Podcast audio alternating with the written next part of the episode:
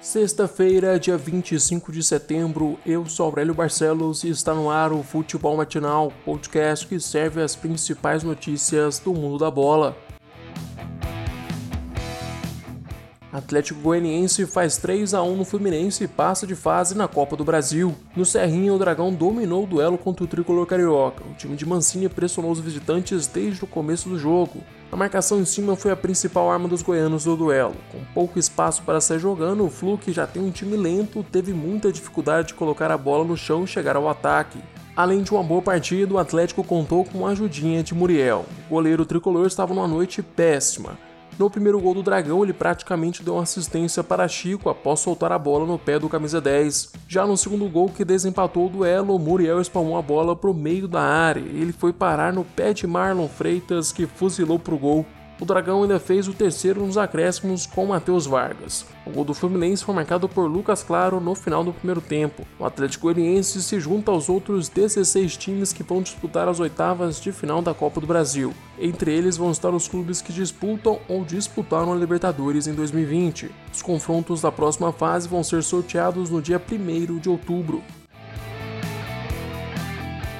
O Santos venceu o Delfim por 2 a 1 fora de casa com um jogador a mais durante 50 minutos de jogo. A vitória deixa o Santos muito perto de garantir a classificação para a próxima fase. O Peixe abriu o placar aos 18 minutos com a dupla Soteudo e Marinho. O baixinho venezuelano fez uma boa jogada na linha de fundo, cruzou para a área e achou Marinho livre. O camisa 11 testou para o fundo do gol, colocando o Santos na frente do marcador. Aos 41 minutos, Carlos Rodrigues foi expulso após a entrada violenta em Caio Jorge. Mesmo com a mais, no segundo tempo o Peixe acabou sofrendo o um empate. Mas na reta final do jogo, Jean Mota entrou no lugar de Caio Jorge e um dos primeiros toques na bola ele balançou as redes. Destaque para Raniel, que no início da jogada ganhou na corrida da zaga, foi na linha de fundo e deu uma boa assistência para o camisa 17. A vitória deixa o Santos na primeira posição do grupo G com 10 pontos, 4 à frente do segundo colocado.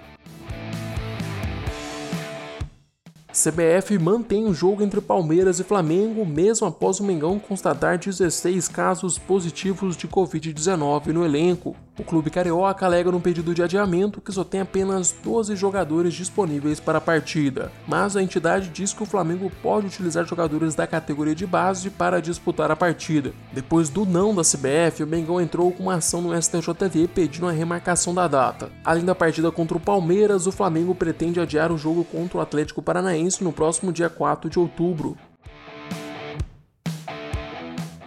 Segundo informações da Rádio Itatiaia, o Atlético Mineiro mandou uma proposta para Cavani de 90 milhões de reais, mas acabou recuando na negociação após algumas exigências do atleta. A proposta dava ao uruguaio de 33 anos um salário de 2,5 milhões de reais por mês para um contrato de 3 anos com o clube de BH. Até Jorge Sampaoli teria participado da negociação. O técnico do Galo falou com o irmão de Cavani para saber da situação do jogador, mas ao que tudo indica, o Atlético já desistiu da transferência.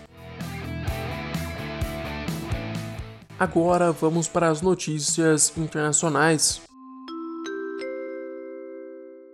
O Bayern de Munique levanta mais um caneco. Os alemães foram campeões da Supercopa da UEFA após vencerem o Sevilha por 2 a 1 de virada. Ao contrário do Schalke 04, que tomou 8 a 0 no final de semana, o time de Lopetegui deu trabalho para o Bayern. Os espanhóis conseguiram aguentar a pressão adversária no início do jogo e ainda saiu na frente no placar. Logo aos 10 minutos, Alaba derrubou Rakitic na área, pênalti para o Sevilha. O Campos converteu a cobrança para os espanhóis. Aos 34 minutos da primeira etapa, Lewandowski achou Goretzka livre na área. O camisa 18 encheu o pé para empatar a partida. No segundo tempo, o Sevilha teve um gol anulado pelo VAR e o Bayern teve dois gols anulados. Nos minutos finais, Enesri ficou cara a cara com Neuer e o goleiro alemão fez uma defesa espetacular, levando a final para a prorrogação. Aí foi a vez da estrela de Javi Martinez brilhar. O volante virou o jogo para os alemães aos 14 minutos da primeira etapa com um gol de cabeça. Essa foi a segunda vez que Harvey foi decisivo na Supercopa. Em 2013, o espanhol fez o gol de empate do Bayern contra o Chelsea nos minutos finais da prorrogação, levando a partida para os pênaltis. O Bayern acabou vencendo aquela Supercopa por 5 a 4 nos penais. Apesar de ter decidido o duelo de ontem, o melhor jogador da partida foi Thomas Miller. Este foi o quarto título do Bayern em 2020,